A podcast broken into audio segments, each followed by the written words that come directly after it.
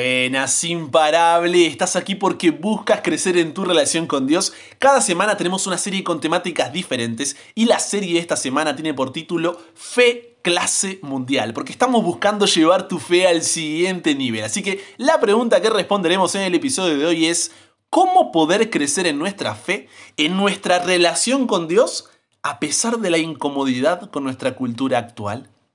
Querido Dios, la cultura muchas veces nos arrastra, Padre.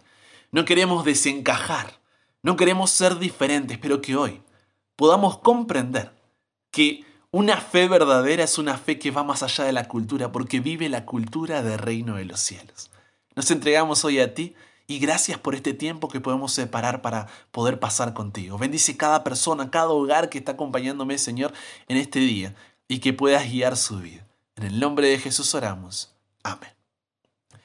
La letra chica, pequeña, menuda o hormiga es la letra impresa en un tamaño reducido, de forma que resulta poco legible. Se utiliza habitualmente en publicidad para describir las condiciones del producto o servicio anunciado, reservando un tamaño de letra mayor para describir sus supuestas ventajas. También esta letra chica se utiliza para ocultar cláusulas abusivas o que van en perjuicio del consumidor. Y muchas veces el mensaje de salvación, las buenas nuevas, el Evangelio, se ha compartido con letras chicas. Se remarcan las supuestas ventajas y se oculta lo que se cree que puede no gustar tanto o causar rechazo si se llega a saber. En Hebreos encontramos que cuando los creyentes confesaron su fe en Cristo y se unieron a la iglesia, eso los distinguía de la sociedad y esas diferencias se convirtieron en una fuente de conflicto. ¿Por qué? Porque exponía los valores negativos de la sociedad. Mira lo que dice Hebreos capítulo 10 versículos 32 al 34. Dice, acuérdense de los primeros tiempos, cuando recién aprendían acerca de Cristo. Recuerden cómo permanecieron fieles aunque tuvieron que soportar terrible sufrimiento. Algunas veces los ponían en ridículo públicamente y los golpeaban. Otras veces ustedes ayudaban a los que pasaban por lo mismo. Sufrieron junto con los que fueron metidos en la cárcel y cuando ustedes les quitaron todos sus bienes, lo aceptaron con alegría. Sabían que en el futuro les esperaban cosas mejores que durarán para siempre. Hoy en día esto no es diferente. Y quiero que esto no esté en letras chicas para ti, sino que puedas verlo de forma clara. Siempre que asocies tu nombre con el de Cristo, al reconocerte como cristiano, deberás enfrentar el sufrimiento que éste conlleva. Voy de nuevo. Siempre que asocies tu nombre con el de Cristo, con el de Jesús, al reconocerte como cristiano, deberás enfrentar el sufrimiento que éste conlleva. La gente puede sentirse ofendida por prácticas religiosas que no comprende o por personas cuyo estilo de vida y moralidad los hace sentir culpables o avergonzados. Por eso aprovechan la primera oportunidad que tienen de criticar cuando un cristiano hace lo incorrecto. Siempre dicen, ah, pero tú no eres cristiano. Pero tú no vas a la iglesia. Porque consciente o inconscientemente los hace sentir mejor. El problema hoy es que muchos queremos crecer en nuestra relación con Dios. Por eso estás aquí, por eso estás escuchando, pero sin que esto nos lleve a una incomodidad con nuestra cultura actual. Queremos crecer, pero sin incomodidad. Queremos crecer, pero sin ser contraculturales. Así que déjame decirte algo, esto no tiene sentido. Para entender esto hay tres principios de la cultura actual, que son la popularidad, la seguridad y el individualismo. El primer principio es la popularidad. Tenemos ese deseo persistente de hacer lo que es popular por quedar bien, por caerle bien a la gente, por conquistar. Al pensar en mi adolescencia me doy cuenta de que tendríamos que estar aquí por una buena cantidad de horas si tuviera que contarte la cantidad de ridiculeces que hice en esa época buscando ganarme la aprobación de mis compañeros de escuela. Hoy, a la distancia, pienso, ¿por qué necesitaba esa aprobación?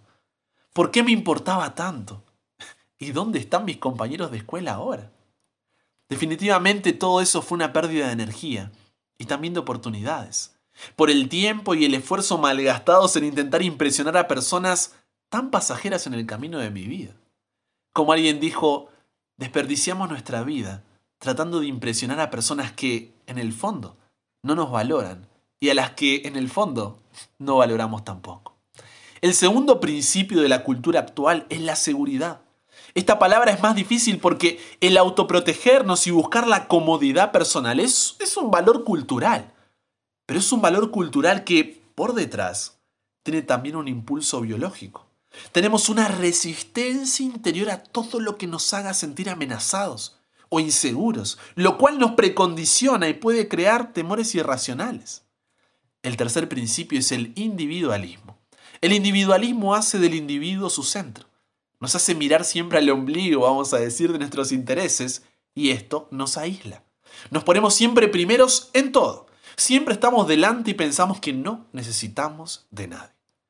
Ahora, ¿sabes cuál es el problema de estos tres principios de la cultura actual? Que pensamos que podemos vivir siguiéndolos y al mismo tiempo vivir el mensaje de salvación, las buenas nuevas del Evangelio, cuando esto es imposible. En tu relación con Dios vas a sufrir. Quiero que eso te quede claro y no quede en la letra chica, sino que puedas verlo bien grande, porque en una relación con Jesús no hay lugar para la popularidad, para la seguridad o para el individualismo como lo ve la cultura actual. Si quieres crecer entonces en tu relación con Dios, no hay lugar para la popularidad. No tienes tiempo para buscar ser popular con la opinión general, quedar bien, caerle bien a la gente o conquistar.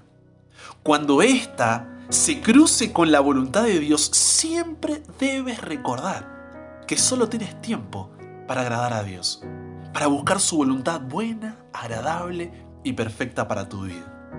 Si quieres crecer en tu relación con Dios, entonces no hay lugar para la seguridad. Cuando Jesús entra en tu vida, nada queda en el lugar que estaba. Jesús es impredecible y majestuoso, a la vez que humilde y tierno. Jesús es bueno, pero hace bien recordar que nada está seguro de no ser cambiado cuando Él aparece. Seguir a Jesús es peligroso porque exige seguirlo a donde Él quiera, cuando Él quiera, en lo que sea. Es arriesgado para la carne, difícil para el egoísmo y se hace imposible cuando buscamos poner el yo primero. Jesús es bueno, pero en muchas ocasiones puede ser incómodo. Y es ahí cuando debes aprender a disfrutar de la incertidumbre. Porque aunque no sea seguro para ti, confías en aquel a quien entregaste tu vida.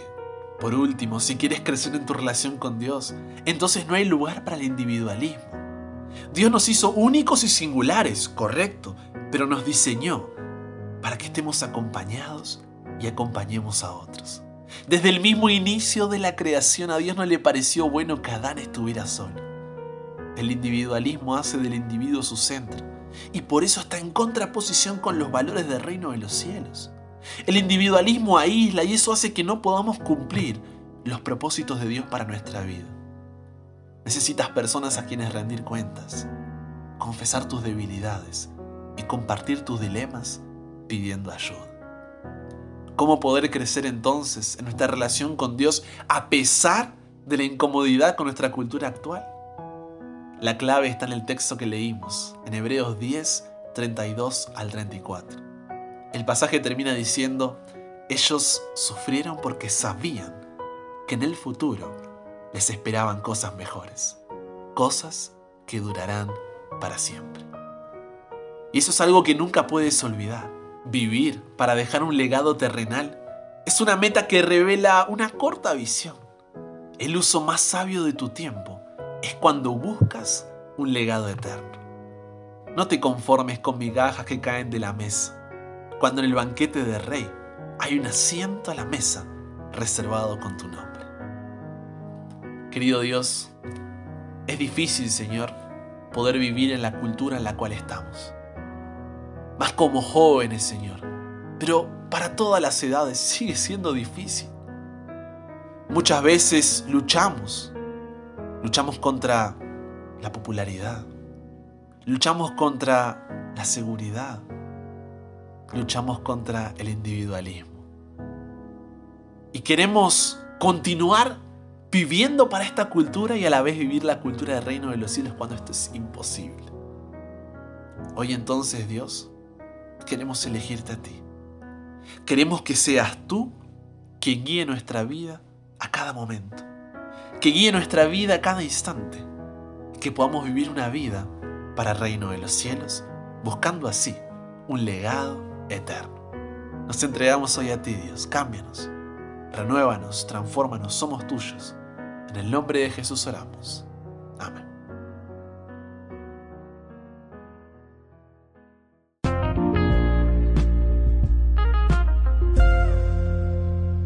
Si quieres tener una fe clase mundial, no te pierdas de los siguientes episodios durante esta semana y obviamente no dudes en compartirlos. Recuerda seguirme en Instagram, búscame como arroba chalabrian para más contenido diario y te espero eh, cada día de lunes a viernes con un nuevo episodio aquí en WhatsApp para que nunca pares de aprender y nunca pares de crecer. ¿Por qué? Porque hasta el cielo no paramos.